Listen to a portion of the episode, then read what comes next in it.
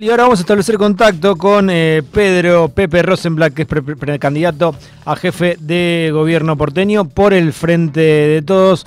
Hola Pepe, ¿cómo va? Buenos días, Lauter te saluda, un placer hablar con vos. Hola Lauti, querido, un placer hablar con vos también, sobre todo eh, en el día de tu cumpleaños. Te mando un fuerte abrazo. Apa, muchísimas gracias. Gracias, Pepe.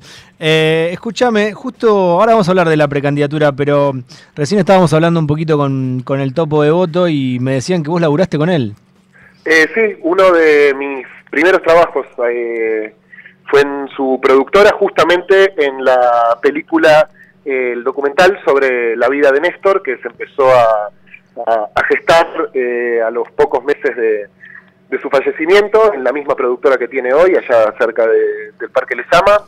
un trabajo que realmente disfruté mucho porque consistía principalmente en mirar archivos de Néstor y de Cristina, eh, discursos, actos, eh, entrevistas, eh, y ese era mi trabajo principalmente desde las 10 de la mañana hasta las 6 de la tarde mirando discursos de Kirchner. Así que y yo era bastante chico, así que tengo un, gran recuerdo de él y además el Topo fue una de las personas que a mí me, me inició en el peronismo, es muy amigo de, mi tío Donato, lo conozco desde que soy muy chico y, le debo realmente el haberme hecho conocer al movimiento nacional justicialista. Pedro, ¿y qué, te, qué recordás de, esos archivos, de esas imágenes que, viste, cómo te, impactaban en, ese momento, que eras mucho más chico?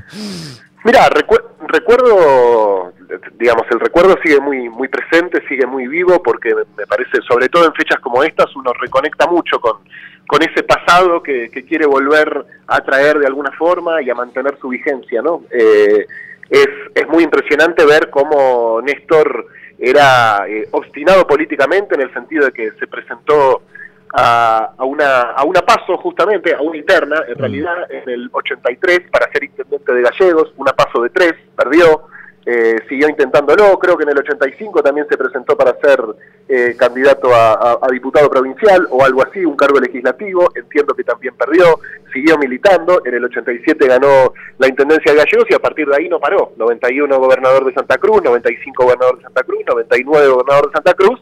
Y bueno, el 25 de mayo del 2003 lo que todos sabemos. El 27 de abril, en realidad, eh, que fue cuando, cuando se llevaron adelante las, las, elecciones. generales, y, bueno, una, una beta que se abre en la historia que no estaba escrito para nada, ¿no? Y la verdad que en momentos donde todo parece tan complicado, mm. me gusta pensar que en la Argentina, 27 de abril a la vuelta de la esquina, y que de repente eh, los pueblos tuercen la historia y aparecen dirigentes que, que logran conquistar todas las demandas que que tenemos, o no todas, pero bueno, gran parte, y, colocar a la Argentina en un lugar completamente distinto, ¿no? Creo que a esa posibilidad, a ese sueño, no nos negamos, sobre todo porque ya lo vivimos. Eh, Pedro, ¿qué, esperas de, la plaza de mañana? Bueno, primero lo de siempre, espero encontrarme con una plaza repleta, eh, reventada de gente, espero encontrarme con un montón de compañeros y de compañeras, y espero que que nuestra conductora, la compañera Cristina Fernández de Kirchner, eh, seguramente haga un repaso de lo que fueron estos 20 años y calculo, sospecho, no sé, que, que dará algún indicio de, cómo tenemos que seguir, ¿no? Mm. Eh, sabiendo que ella no va a ser candidata este año, pero que va a tener un rol preponderante en lo que tiene que ver no solamente con el armado electoral, sino principalmente con la estrategia política. Eh, así que bueno, como siempre, ir a la plaza, encontrarnos con compañeros y compañeras, volver a, a, entrar, a entrar en contacto con la potencia eh, movilizadora del peronismo eh, es algo que, bueno, que a uno lo llena también de, esperanza, de fuerza, de ganas para seguir militando. Pero la primera vez que ella dijo no voy a ser mascota del poder, no voy a ser candidata a nada, ¿ya ahí eh, entraste en razón o necesitaste la cantidad de veces que lo dijo para, para asumirlo? Y mira, depende, Lauti, no te quiero mentir. Realmente es como una interna entre el corazón y la cabeza, ¿viste? Porque cuando cuando Cristina lo dijo ese 6 de diciembre, lo, lo, asumí como una, como una verdad, por supuesto, a medida que fueron pasando las semanas, los meses, y que veíamos eh, dificultosa la posibilidad de poder eh, empardar su candidatura con otra, o de poder tener alguna estrategia que sea tan potente como Cristina encabezando la boleta, eh, y sobre todo al hablar con compañeros que negaban esa posibilidad o que se subían al operativo clamor, no te voy a negar que en algún momento dije, bueno, sí, esto se puede torcer eh, porque la verdad siempre creo que, la historia se puede torcer y así como confío mucho en la sabiduría y en la capacidad de conducción de Cristina, también confío en la sabiduría del pueblo que la quiere de candidata, ¿viste? No, no, yo no, no, me ciego a esa suerte de, descanso y de chicana a, las personas que aún frente a su negativa siguen insistiendo, porque creo que cuando uno desea algo, cuando uno está convencido de algo, tiene que luchar para conseguirlo. Después, bueno, obviamente uno lucha y no lo consigue. No, de hecho, mañana se lo van a cantar y es una de las aspiraciones y a, mí me, me, causaba gracia también lo de la comprensión del texto porque a uno mismo todavía empieza a tratar de leer en entre líneas porque nunca se lo dijo a Pablo Dugan, nunca se lo dijo eh, 100% no voy a ser candidata. Bueno, tampoco le iba a regalar la tapa a, los diarios, pero eh, hay mucha gente que, que, sigue con esa ilusión, inclusive desde la dirigencia. Eh, no, no, yo la verdad que no, no sigo con esa ilusión, por lo menos para estas elecciones, ¿no? Creo que la vida no se termina, ganemos o perdamos la elección de este año. Eh, Cristina es una dirigente a la cual le queda todavía eh, un, recorrido importante. Eh, no, no, lo digo solamente en términos cronológicos, digamos, por, por su edad, sino porque está demostrando que tiene plena vigencia en, su, en su capacidad de, de conducir. Ahora, este año no va a encabezar la boleta. Es más, venimos a decir que no va a integrar la boleta en ningún en ningún lugar. Y creo que para nosotros es un desafío también, ¿no? Porque, bueno, no, no, no, no podemos, y creo que Cristina nos viene convocando a eso hace mucho tiempo, no podemos subordinar toda nuestra construcción política a la posibilidad de que ella nos nos termine salvando las papas, ¿no? Creo que Cristina lo viene marcando, a veces un poco con más hastío, a veces con un poco más de, clemencia, pero nos viene diciendo, esto no se agota solamente en mi persona, esto no es una persecución solamente contra una persona, es una persecución contra un movimiento, lo que pasa es que, bueno, claro, como se materializa de una forma mucho más concreta la persecución contra ella, quizás a veces cuesta que algunos compañeros tomen como propia esa persecución. Y creo que hay una parte también de la decisión de Cristina que es, mira, eh, compañero, eh, vengo diciendo que nos están persiguiendo, eh, no ha habido una gran vehemencia de algunos sectores del peronismo por tratar de combatir esa persecución, faltando tres meses para el cierre de lista, me vienen a pedir todos que sea candidata, bueno, no, me parece que no, no, no es así, ¿no es cierto? Pedro, recién decías, para nosotros es un desafío que Cristina no esté en la boleta, vos sí, eh, hasta ahora vas a estar en la boleta. Que, contanos un poquito cómo llega ese desafío, eh, qué te motiva.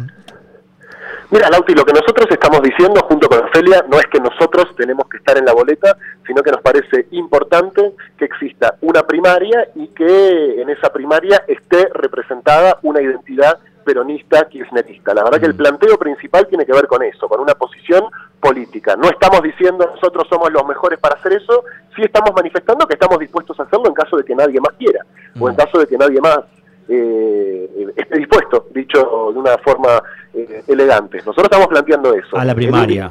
¿Cómo? A la primaria del otro espacio que está integrado por eh, Santoro, Lamens. Eh, Exactamente, a la primaria para poder abrir esa discusión. No entendemos la paso solamente como un día en el cual la gente va y vota, sino creemos que es una herramienta importante y poderosa para poder convocar a la discusión, a la, a, la participación política del pueblo argentino en general y, de, y del pueblo porteño en particular. Me parece que en un momento, como veníamos conversando, en donde la principal dirigente política está proscripta y perseguida y ese intento, digamos, de disciplinamiento, si bien no pesa sobre ella, sí quizás pesa sobre todos nosotros, justamente lo que necesitamos es más participación, no menos.